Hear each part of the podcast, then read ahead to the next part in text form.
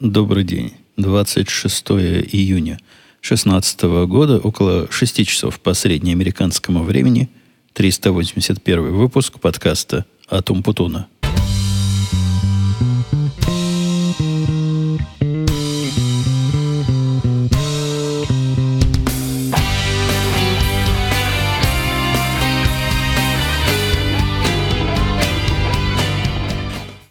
Тем, кто вчера слушал предыдущее мое выступление в подкасте «Радио Ти», наверное, заметили, как графиня изменившимся лицом бежит к пруду. Я реально с лицом немножко повернутым на одну сторону и ртом. Главным моим, ну не главным, вторым, мозг первый. Второй по важности инструмент в нашем подкаста говорении – необходимы. Вот все эти мои инструменты немножко разладились, но тем не менее какой-то звук проистекает. И вроде бы я себя слушая в наушниках во время записи, даже могу разобрать, что я тут говорю. Я об этом ниже расскажу. Не волнуйтесь, без, без чудовищных подробностей. Буду аккуратненько и стараться ценить ваши нежные души. Семья моя, как обычно, начинаю я отчет, куда делась семья семья пошла на водопад. Где-то тут есть водопад, куда можно водить нашу собаку. Она ведь водоплавающая, вы помните, любит воду. И вот туда, значит, собаку. Но у нее есть конфликт. Конфликт в ее какой-то глобальной э, робости, я бы даже назвал трусости, и, и вот вода внешняя. То есть воды как-то внешне хочется, но она как-то сверху падает, поэтому все вместе страшно. Собака действительно боится много чего, и по умолчанию она в режиме как бы запрятаться, ну, или в крайнем случае, если запрятаться нельзя от того, что ей кажется опасным, перевернуться на спину и подставить противнику мягкое подбрюшье. Они вводили недавно эту бедную животину на духовой концерт. Есть тут такое у нас на первое мероприятие. Собирается какой-то местный духовой оркестр и играет разные песни такого широкого репертуара. В виде русской классики они гордо объявили, сейчас будет русская классика, и сыграли то ли яблочко, то ли калинка, малинка. Это ведь разные произведения. Но вот одно из этих двух сыграли. Собаки не то, что русские, классические произведения не нравятся. Ей всякое не нравится. Как трубы загудят, барабаны застучат, она сразу скулит и к ногам хозяев прибивается. А Сегодня вообще странное утро было. Поехали мы с утра пораньше искать приключения на свою голову в, в Женеву. Не та Женева, что во, в, где она, в Швейцарии, наверное, где-нибудь есть. А у нас тут есть. Правда, рукой подать. Своя собственная Женева. Семья, и я про нее когда-то рассказывал. Там семья ездила на шоколадную фабрику или на какой-то шоколадный магазин, известный во все округе. А в этот раз меня раскрутили, мол, поехали туда, позавтракаем. Ну, в ближний свет, в Женеву завтракать. Ну, поехали. Оказалось, не так далеко. Миль, наверное, 30 туда езды. Причем дороги выходные. Дороги были почти свободны.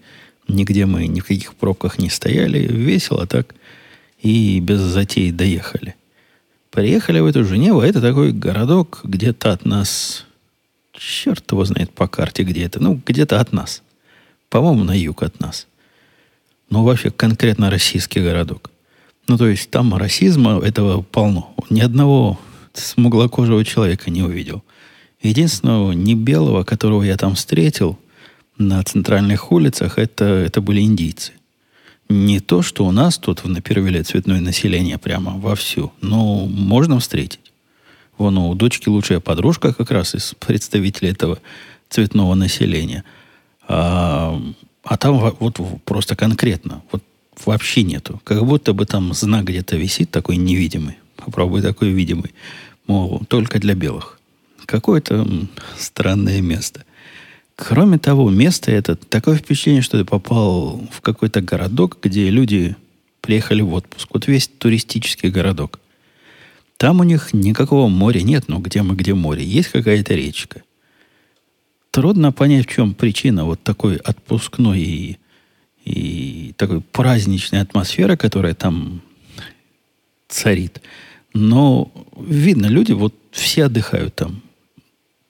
на центральных и на любых улицах города э, отдыхающие ходят, бродят, сидят с, раскладными стульчиками, чай пьют, кофе пьют. В общем, такой город выходного дня.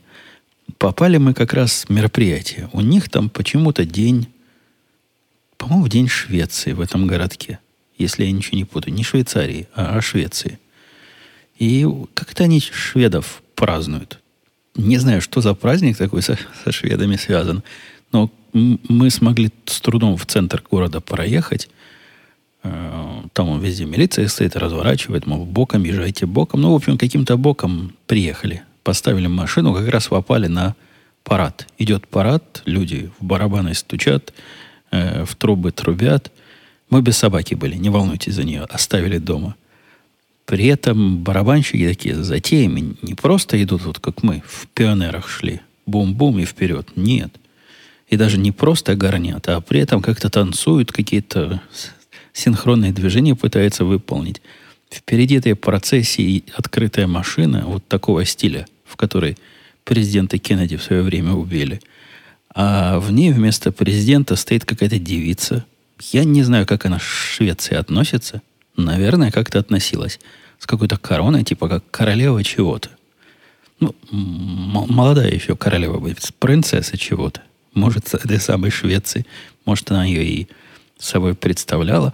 Где-то сбоку, но это я живьем не видел. Я потом видел уже, как отвозили это колесо. Такое колесо, в котором гимнастка по, по земле крутится. Вот такая здоровая штука железная – а в ней девчонка, перебирая руками и ногами, значит, двигается, и таким образом вся эта конструкция быстренько катится вперед. Туманное мое объяснение, но вы представляете, вот такой аттракцион. Пожарная машина, опять же, рядом идет, такая празднично раскрашенная. В общем, День Швеции во всей красе. Мы не для этого приехали. Приехали пойти вот в эту шоколадную, на шоколадную фабрику, э, в шоколадный магазин, позавтракать.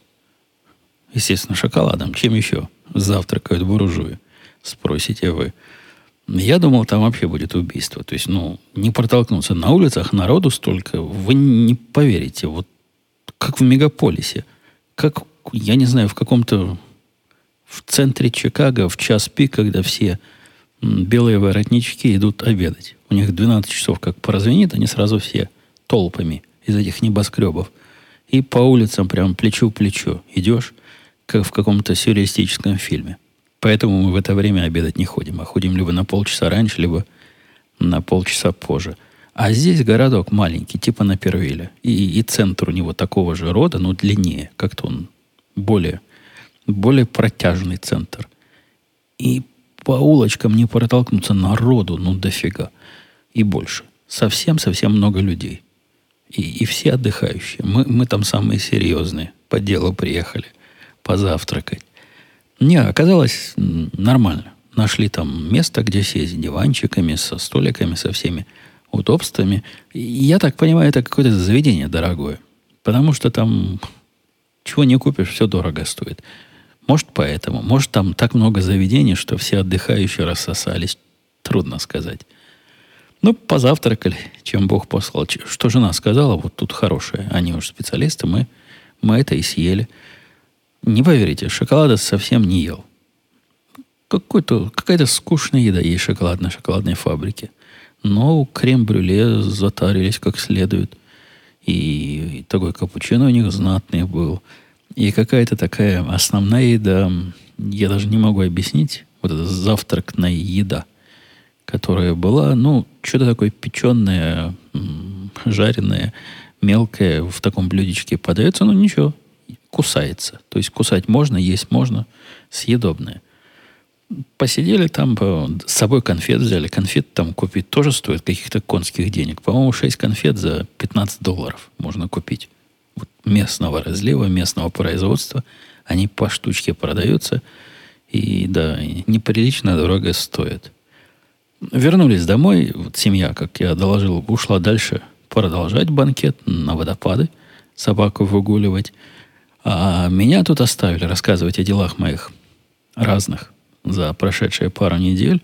Но я уж думать и не думал, и гадать не гадал, что очередная моя плановая зубная процедура вызовет столько прямо неприятных ощущений и такую перекошенную физиономию, вплоть до заплывания глаза синяком. Ну, процедура, прямо скажем, мне казалось, видимо, я упрощал со своей программистской точки зрения. Казалось мне, ну, чего там?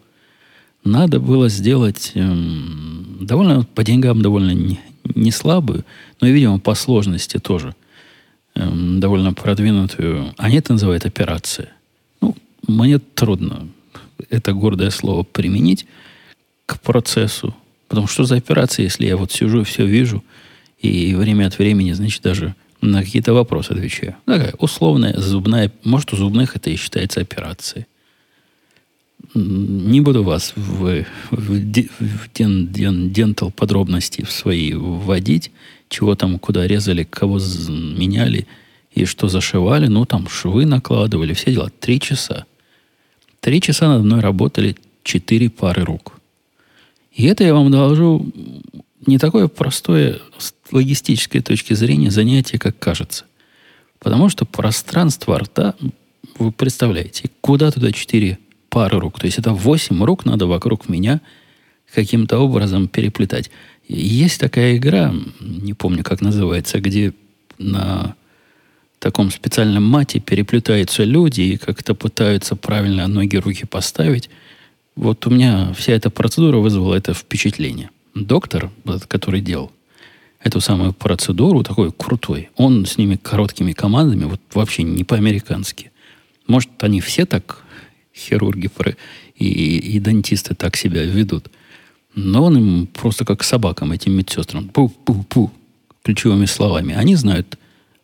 Я, я в конце концов даже понял его, его жаргон, его язык. Он дает команду не только, что ему передать, но и как руку поставить вокруг моего рта и вокруг остальных там семи рук э, в этом районе, чтобы, значит, ему не помешать непростая, непростая работа, хотя, честно говоря, восьми рук там не было все время.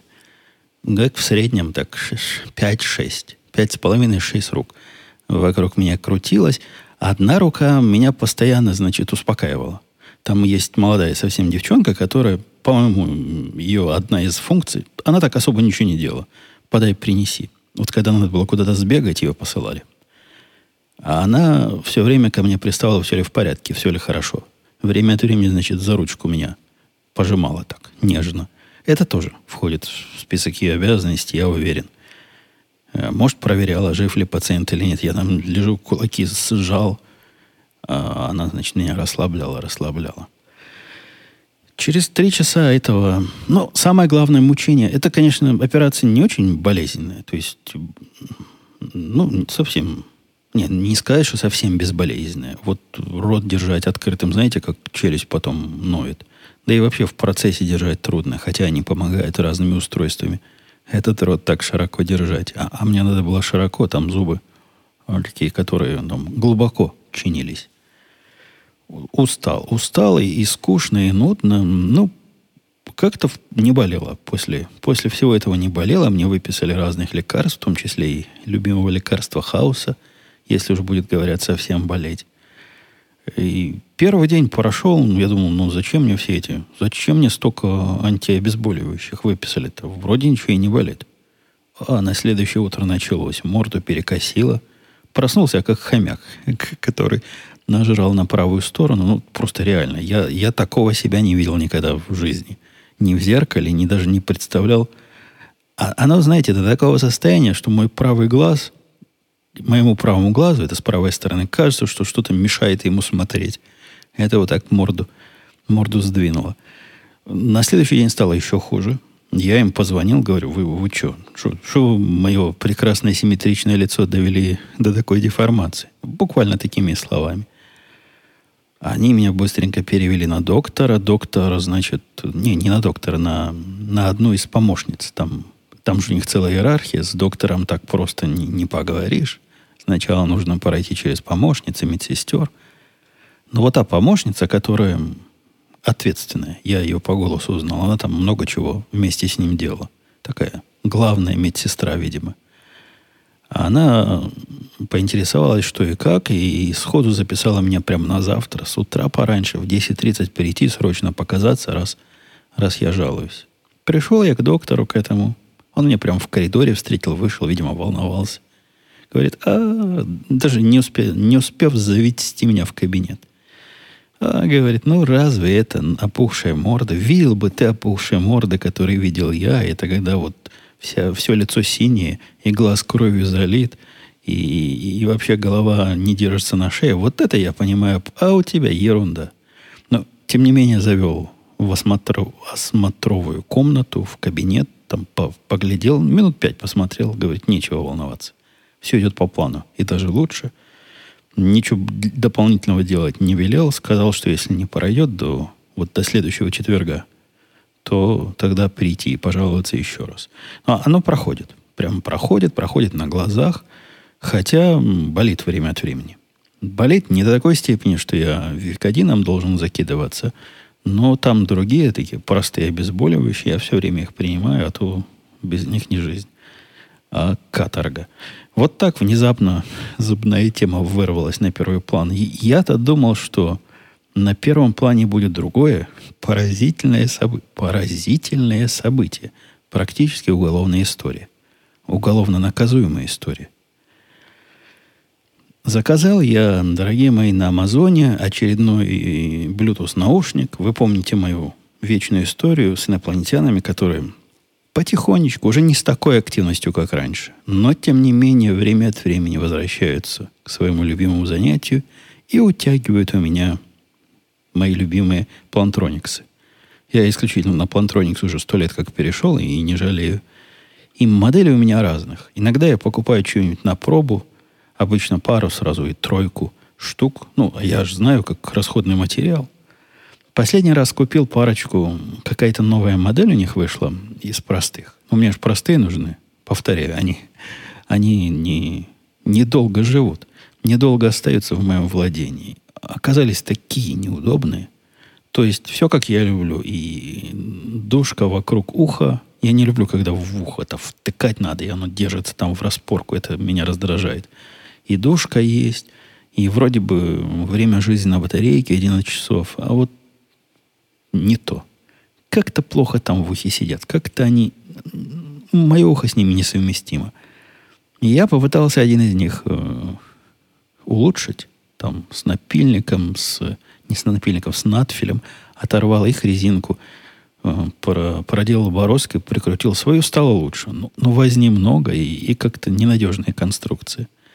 И в конце концов пошел я и заказал на Амазоне проверенный из продвинутых, который раньше стоил 120 долларов, э, такой наушник, а он сейчас за 55 продается. Видимо, уже устаревшая модель. Я, я всегда считал ее прекрасной, и лучше не бывает.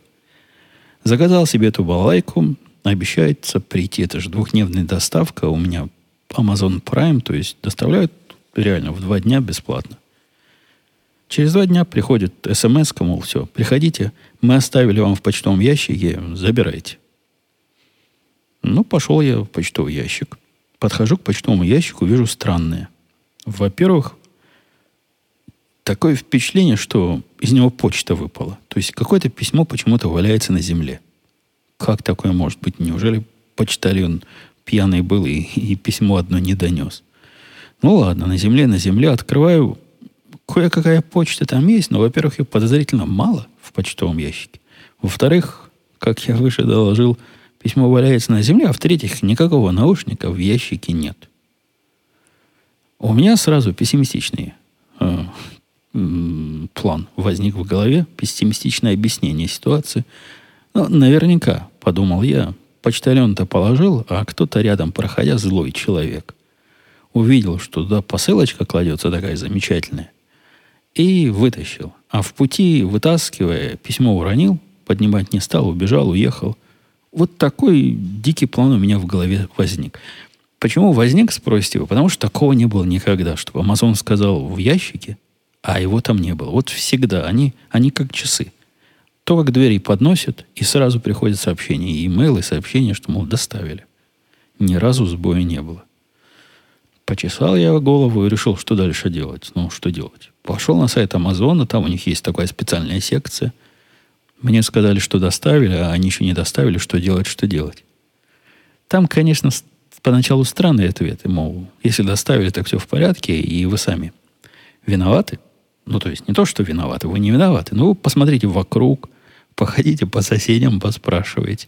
В общем, поищите своими силами в окрестностях. Ну, а сейчас брошу все, буду по всему переулку искать, кому мою посылку доставили. Лазить в чужие почтовые ящики, что является преступлением. Нет, сказал, я делать этого не буду. Дальше у них такой ответ, что если через 36 часов после сообщения все еще не нашлось как-то само, тогда вот пишите письма вот по этому, по этому адресу, заполняйте эту форму и будем думать, что делать. Ничего через 36 часов не пришло пошел я на, на это место, а там можно либо письмо написать, либо позвонить, либо с человеком в чатике сразу и поговорить. Сразу я с человеком поговорил. Оно у них быстро. То есть, в отличие от других мест, где э, вот эта продвинутая хай-техническая услуга чат, а ждать надо, пока туда попадешь полчаса, а потом, когда с человеком общаешься, такое впечатление, что ты общаешься с ним, ты один из десяти, с которыми он одновременно общается. Ну, там вообще страшное дело. У меня был опыт общения по, по другой теме, в таким образом. И ты пишешь ему ответ, он говорит, дайте мне, сэр, две минуты. На любое, что ты ему пишешь, у него автоматическое, видимо, автоответ. Дайте мне две минуты, чтобы, значит, уточнить. Что угодно. Любую строку пишешь, он на две минуты исчезает. Обещает две минуты, возвращается через пять. Ну, в таком темпе, как будто с Марсом общаешься. Послал сигнал, ждешь ответа. Э, это, это мучение, это не разговор. У этих все в порядке. Человек явно только со мной общается, явно пытается понять, в чем моя проблема. Он спросил, а что, ну, понятно, проблема есть, да, виноваты, виноваты, мол, сэр, сейчас исправимся. Чего вы хотите, чтобы мы сделали? Деньги вам прямо сразу вернуть или послать еще один такой? Я велел послать еще один такой, он еще раз, еще 10 раз извинился, все я увидел быстро, прямо сразу в процессе разговора появился новый заказ у меня там на Амазоне, что, мол, новый, но, новая покупочка за, за 0 долларов отослана будет сегодня. Прелестно, подумал я. И через два дня пришел мой Plantronics. И вы будете смеяться, еще в этот же день попозже пришел и второй. Ну, видимо, первый. Что-то у них в этой логистике сломалось с э, с, с нотификациями, с подтверждениями. Они пришли оба в один день. Причем один пришел почтой США, то есть когда действительно в почтовый ящик, а второй, по-моему, то ли UPS, то ли каким-то Федексом принесли, каким-то другим образом. Но в один день оказался я счастливым обладателем двух экземпляров. И тут вы помните мои удивления про то, как про то, какие ненормальные в школе могут возвращать наушники, если нашли лишние. Подумал я, как быть. Быть мудрым или быть честным. Решил быть честным на свою беду. И связался с ними. Опять говорю, вот так и так, чуваки. Ну, таким же образом. Чат у меня же дело, дело есть, можно продолжить. И я вот заказал замену по неприходу первого экземпляра, а тут и первый, и второй пришел. Давайте решать эту проблему. Я не хочу у вас воровать 55 долларов. Но у них сразу заготовленный ответ. Мы так ценим, так ценим. Вы такой честный, вы такой молодец. Просто вообще мало. Чего будем делать, спрашивает мужик. Я говорю, ну, фигня вопрос. Мне и один хорошо, а два еще лучше. Давайте просто с меня возьмите еще 53 доллара, по-моему. И разойдемся, как в море корабли. И все будем счастливы. Я буду честным чуваком с, еще с одним запасным плантрониксом. Он говорит, а, нет проблем, я сам такое сделать не могу, но я передам, передам в отдел э, финансовый. Вот он с вами свяжется, который как бы деньги снимает, и попросит у вас разрешения на то, чтобы с вас снять 50 долларов. Ну, договорились, решил я, и мне показался вопрос на этом закрыт. Вы думаете, закрыт? Ничего подобного. Тут только началось.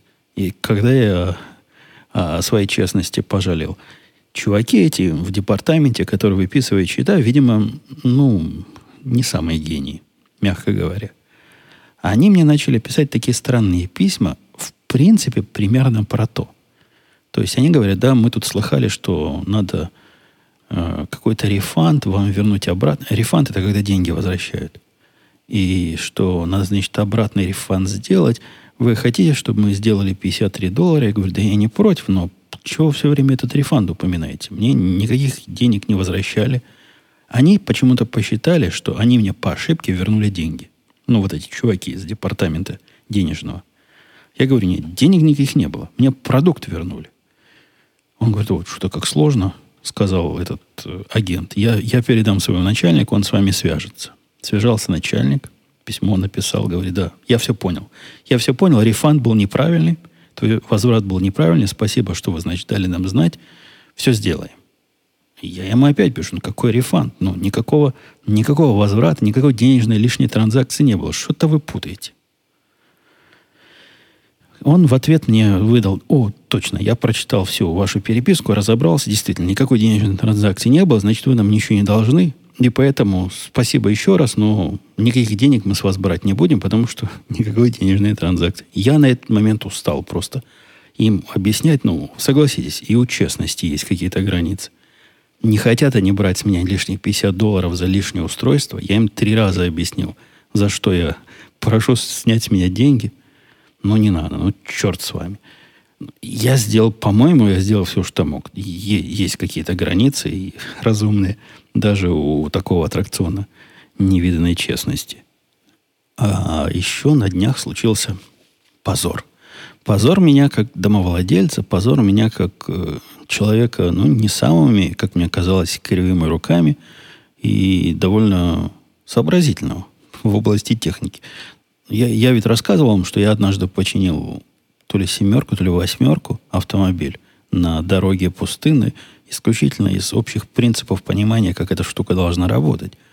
И она действительно дальше поехала. То есть, ну, не, не чуждо я техническому прогрессу и техническим устройством человека. А тут сломался холодильник. Сломался до степени включаешь, не работает. Близкая Поначалу думали, лампочка перегорела, знаете, но потом оказалось, что нет, не лампочка, все хуже, не горит вообще ничего. Не гудит компрессор, не, не компрессит, фреон не фреонится и, и вообще звуков не издает.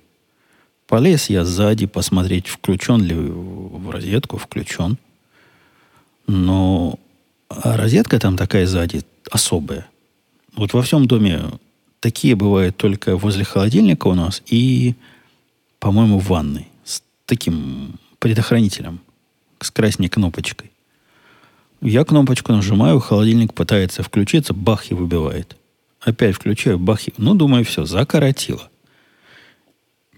Подумал я, и в, с этого момента начался позор. Как я, стрелянный воробей, обкатанный калач, и, в общем, мужчина не первой молодости мог не подумать о том, чтобы взять эту вилку и вставить в другую розетку. Мне же показалось, что вот он же специально в такой вставлен с предохранителем. Видимо, правильно предохраняет. Видимо, что-то в холодильнике коротит. Вызвал я специалиста, и тут оказалось странное. Я-то думал, чего? Ну, что за проблема? У нас же есть э, такая страховка гарантия на дом, за которую мы платим каждый год долларов 550, по-моему, 560. Ну, должны же они дело делать за эти деньги. Пошел заказывать починку холодильника у них. Я напомню, такая система, когда ты платишь какой-то взнос ежемесячный или ежегодный а на те устройства и на те поломки, которые они покрывают, они присылают своего человека, обычно не самой высокой квалификации. Выбор у них из таких дешевых провайдеров услуг, судя по всему. Но у них же тоже экономическая модель, они же не могут тебе бесплатно чинить. Э, да, такая страховая, страховая починочная деятельность. И платишь ты за визит какую-то фиксированную сумму, по-моему, сейчас это 70 или 75 долларов, а все, все, что сверху, они, как правило. Хотя, конечно, часто носом крутят, мол, вот до этого, до этой части провода мы чиним, а с этой части провода уже ваша ответственность. Но удается обычно договориться. А здесь оказалось, холодильник мой не покрыт. Холодильник мой не покрыт страховкой. Как такое может быть? Важнейшее устройство, особенно летом. Что вы думаете? Я пошел дальше смотреть. Оказывается, и стиральная машина не покрыта, и сушильная машина не покрыта. Как-то они вышли из покрытия. полез, я человек дотошный, я полез в договоры смотреть, и там я есть мелким шрифтом, что имеют они право время от времени менять покрытие, не уведомляя клиента. При этом, когда автоматическое продление договора происходит, они тоже имеют право мне ничего про это не говорить. Но договор я поменять не могу. То есть я в ситуации оказался, когда у меня... Я могу его прекратить. В любой момент я могу его прекратить и сказать, все, вы мне не подходите больше. Но условия поменять не могу. Если я сейчас прекращу, и, допустим, пойду кому-то завести новый, я эту идею, конечно, проверил, то у них, как, э, как раньше было тут в медицине, если ты пришел уже с болезнью и пытаешься застраховаться, то то, что у тебя было до страховки, они лечить типа не будут. Ну, так, так было раньше, сейчас уже не так. Но с холодильниками все еще так. У них нет никакого Обамы, который принес такие человеколюбивые изменения в страховую медицину. Нет. У них я один на один, короче, с холодильником. Звонил я чувакам, ругался, говорю, ну как так, ну что за дела? Они говорят, ну не, ничего не знаем. У нас в контракте не написано, ничем помочь не можем. Какие-то такие неприветливые. У меня впечатление, что у них с бизнесом прям беда. Они, во-первых, долго отвечают. Во-вторых, они явно не пытаются меня как заказчика сделать счастливым. И, в принципе, судя по разговору, им было бы приятнее, чтобы я просто отвалил, прекратил этот договор и не морочил больше голову. У, у меня такое сложилось ощущение от этого, от этого разговора. Ну, делать нечего. Пришлось вызывать чувака так по, по интернету. По, пошел, полез, поискал в интернете, кто на Первильской области чинит холодильники. Почитал отзывы, нашел какого-то Тома из какой-то компании. Все его хвалили. Том прямо молодец. Том прямо ну, красавец Том. Не то, что он с женской точки зрения или мужской. Не, он, он специалист. Пришел такой мужичок, ну, вида как инженерно-технический работник. Вот такой типичный итеровец э, русский. Вот такой младший научный сотрудник. Немножко задумчивый, немножко замученный, но, судя по всему, дело свое понимающий. При этом, что у этих специалистов бывает редко, умеющий объяснить, собственно, чего будем чинить, где, где может быть проблема и как будем ее решать. Он сразу сказал, ну что ж вы делаете, что ж вы, дорогой мой человек, делаете? Кто же включает холодильники в такие розетки, в которых вот эта кнопочка выключения? Эти розетки, говорит, известное дело, со временем как-то изнашиваются. Эти предохранители реагируют на всякую ерунду, и, в общем, ни в коем случае нельзя такие мощные устройства в такую дырку включать. Я об этом не знал. Во-первых, я не знал, а во-вторых, я когда дом покупал, уже так холодильник был включен. И с тех пор работал 6 лет. Почему, согласитесь, мое незнание, наверное, простительно. Конечно, не простительно то, что я не подумал перетнуть в другую. Что, собственно, мужик и сделал. Но он такой, он концептуальный такой говорит, давайте мы не будем просто перетыкать в другую. Этот эксперимент нам мало что докажет. Может, они тут чего-то там общее разделяют какие-то commons у них есть. Давай возьмем длинный удлинитель, включим совсем в другую, и поставим его так работать 24 часа, и если он будет работать, значит, проблема была именно, именно в этом, тогда переключишь в ближнюю розетку. Короче, так и сделали.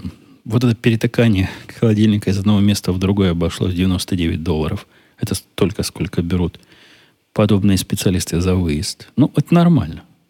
Он действительно потратил, наверное, час, чтобы до меня доехать.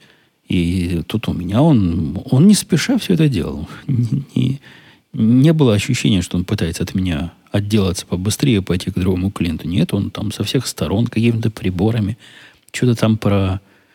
Не прозванивал, а пропикивал. У него какие-то приборы, которые могут то ли токи, то ли напряжение мерить бесконтактным образом. Вот он это везде мерил. Там в холодильнике за него залазил, под него залазил, и вот чуть ли не на бок переворачивал – старательно подошел к вопросу, сказал, нет, больного проверил, проблем не нахожу.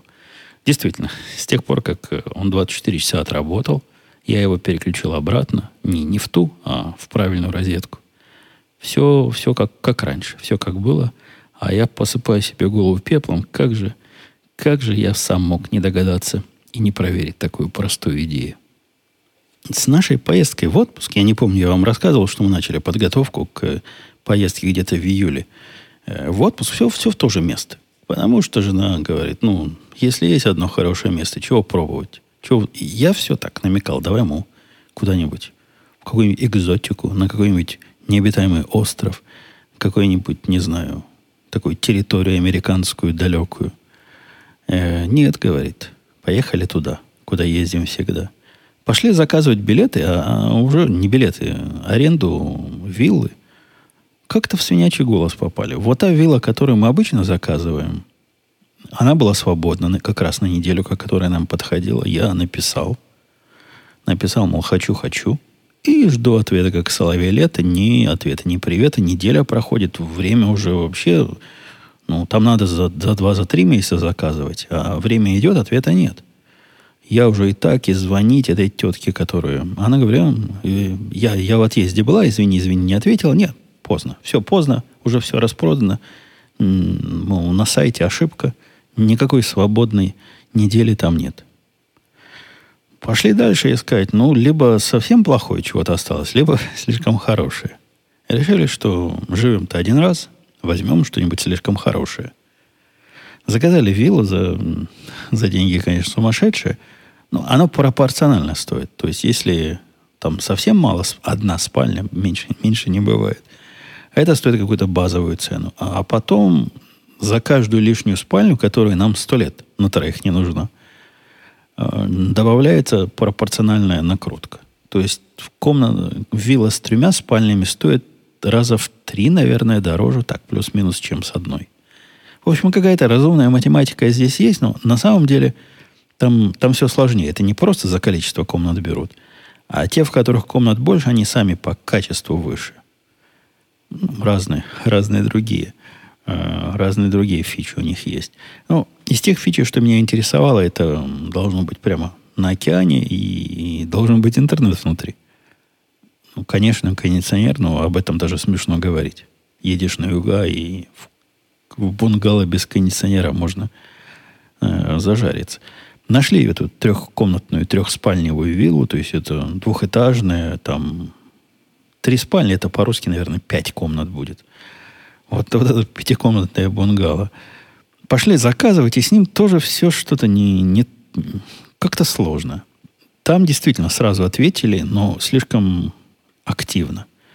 Ответил хозяин, сказал, вот я хозяин, это мое предприятие, которое сдает эти, эту виллу. У него предприятие частное. Я своему помощнику вас передам, вот вы с, с ним, с ней общайтесь, но вы смотрите, сразу решайте, потому что у нас очередь стоит, и нам нужно срочно ваш ответ. Вот эта срочность, вот эта попытка давления меня всегда вызывает подозрение. Хотя, с другой стороны, на него там обзоры хорошие, и люди там живые есть, и, в принципе, это не то, что я ему деньги несу таким тайным образом. Нет, я ему выписываю именной чек, который в случае чего, и он договор мне дает принципе, все это дело можно откатить, если захочется. Но осадочек такой вот, такой неумелый маркетинг, попытка давить на потенциального арен... Кто я? Аренда... Аренда... Аренда... Получатель. А, в общем, я арендатор, наверное. Вот эта попытка давить такими детскими способами, ну, как-то странно. Чего на меня давить? А если у тебя уже есть другой кандидат, почему у тебя вся информация о том, что неделя свободна? Что-то тут так попахивает. Прочитал договор, договор стандартный, ничего там хитрого, плохого нет. По договору послал сам подписанный договор и первый чек наполовину в полцены им туда. Это уже было недели две назад, наверное. Да-да, может даже больше. Отписался, вот все в порядке. Они говорят, спасибо, все, застолбили, это ваше. Вторую половину должен прислать за месяц. То есть вот буквально в эти дни должен прислать вторую половину. Пошел посылать вчера, смотрю, первый чек не сняли. Что за дела? Решил я, написал им письмо, говорю, вы, вы чего? Я вам чек уже когда послал, а вы его не, не, не использовали. Это либо вы чек не получили, либо, либо нечто другое. Короче, дайте знать, посылать ли второй, если вам первый не нужен. Ну, пока молчат. Я так понимаю, выходные, я им дам срок до понедельника, а, а что делать в понедельник? Ну, дальше видно будет. У меня вариантов, в общем, не особо много. Я могу попытаться их еще достучаться до, до этих чуваков, позвонить им, потом выяснить, что, что происходит. В крайнем случае могу отменить чек, но я боюсь, что искать... По-моему, за, за такое время, за месяц мы уже и трехкомнатной виллы не дойдем. Придется брать четырехкомнатную. Четырехспальневую. Представляете, вилла из шести комнат для того, чтобы пожить там неделю втроем. Это какое-то не, совершенно неприличное и недостойное буржуйство будет. Э, давайте я пойду. У меня там еще тема есть. Как, я сегодня какой-то слова хотливый. Видимо, из-за того, что лицо перекошено. Слова ищут выхода с левой стороны рта. Вадим писал, Евгения, после того, как прочитал в шоу-нотах о том, что ваша семья была на концерте пилотов, первая мысль была, что это наша питерская группа посетила вашу Чикагщину. Но, послушав подкаст, понял, что, к сожалению, это не так. Почему, к сожалению? Может, к счастью, черт его знает. Семья рассказывала, что это и смех, и грех. Вот эти все их попытки выбрать билеты в такой области, где можно видеть, и чтобы сидеть и не стоять, оказались абсолютной профанацией, непониманием реалий жизни. Там вообще никто не сидит. Посему то, что у них места сидячие, это не холодно, не жарко. Они благоразумно были как раз ну, почти-почти близко у сцены, то есть, когда перед ними стояли, там не лес людей был, а какая-то ограниченная глубина людского населения. Короче, можно было стоя чего-то увидеть. Но все наши потоки выбрать правильным углом, сидячие места, ну, это было, это было не, непонимание того, что происходит на рок-концертах. Там крики и, и радости, и прыжки, и никто не сидел вообще ни минуты. Ну, понятно, нам тоже. Нашим тоже сидеть не пришлось. Мальчик мой ходил на концерт э, Бутусова на днях. Не Бутусова, а Наутилуса. Ну, там и Бутусов был же, да? Он же там у них главный. Там какой-то странный такой э, группа он рассказывал. Я, я не помню, какая-то смесь разных, разных там барабанщик, который раньше в кино барабанил, тот-то, который раньше, тот-то, не, не помню. В общем, ему понравилось. Он, он же любитель. А, русского рока. И он сходил. Это в клубе было, в маленьком. В отличие от того огромного зала, видимо, русский рок не так популярен, как концерт местных пилотов. Даниил писал, спасибо за подкаст. Любопытно было бы послушать о принципиальных соображениях, из-за которых вы не покупаете немецкую технику. То, ну, а как, может быть три мнения. Собственно, какие еще могут быть принципиальные соображения? Ну, не забудем, не простим, но какие еще? Не, я я понимаю, что это некоторые назовут это каким-то психологическим сдвигом с моей стороны. Ну, я, я свое мнение имею, вам его не навязываю. Хотите, покупайте. Я, я нет. И как бы мне не хотелось купить чего-нибудь такое, а иногда хочется, но после того, как я смотрю, кто произвел, сразу, сразу ответ нет, нет, нет, нет и нет и никогда – Э, Александр пишет, Евгений, по кошкам. Тут работает правило, как и везде. Что мы поощряем, то и получаем.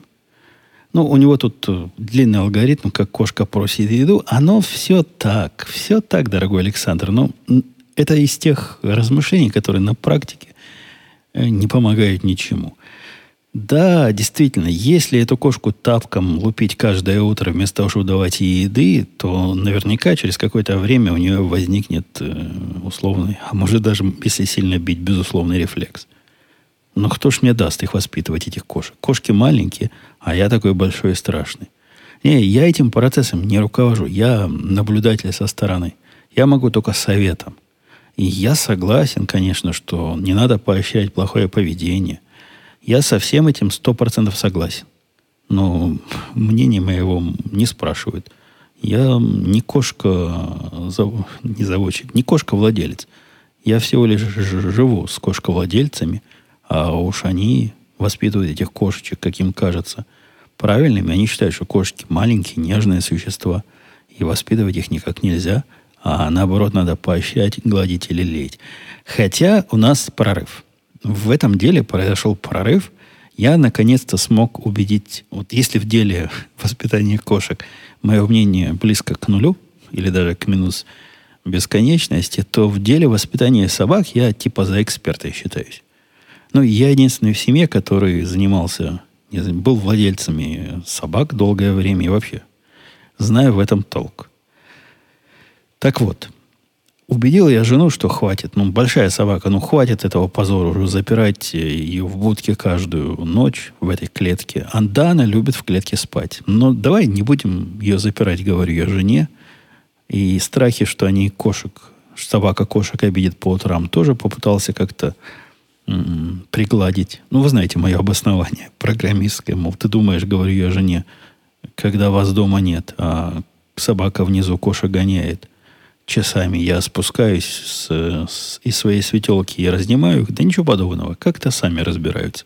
Так и утром сами разберутся. Этот довод не очень работал, но в этот раз как-то сработал, и мы решили собаку больше не закрывать. Сразу проблем стало меньше.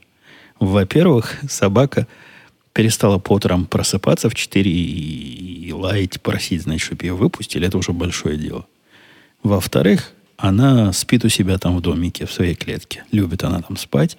Под утро под нашу дверь приходит и просто тихо, мирно лежит. Ждет, пока хозяева взойдут. При этом лежит сколько надо. Ни слова. Не... Сегодня до 12 мы спали, до полудня. Лежала там у двери. Но вы понимаете, дополнительный неожиданный эффект от этого. От того, что она лежит под дверью и ждет дорогих хозяев, кошки-то не могут пробраться и кричать, Белая кошка, которая подходила и кричала под дверью, отгоняется собакой. А черная кошка, которая подходила и стучала всем телом в дверь, теперь ей через собачье, собачье тело нет проходу. В общем, собака реально охранительную роль начала играть. Охраняет нас от кошек. И вот это спокойствие сна, которое возникло, и возможность наконец-то поспать без перерыва в 4-5 утра – это, я вам скажу, дорогого стоит и переоценить трудно. Ладно, у меня действительно что-то зуб опять разболелся. Видимо, пришло время выпить еще одну таблетку ибупрофена. Вот так называется это лекарство, что мне выписали. Сказали, несмотря на то, что на э, этом баллончике, в котором оно, на, этом, на этой баночке, в котором лекарство написано пить каждые 4-6 часов, когда болит, говорение, пей все время. Пей каждые 6 часов, вот просто пей. Оно, значит, помогает еще чему-то заживляться. Не знаю, что там оно обезболивающее еще заживляет, но через 4-6 часов чувствую, что пришло время. И вот это время сейчас, а мы с вами разойдемся. Как в море корабли до следующего выпуска, я постараюсь не пропадать, постараюсь прийти вовремя и постараюсь вам, вас и дальше развлекать своими неторопливыми историями. Все. Пока, до следующей недели.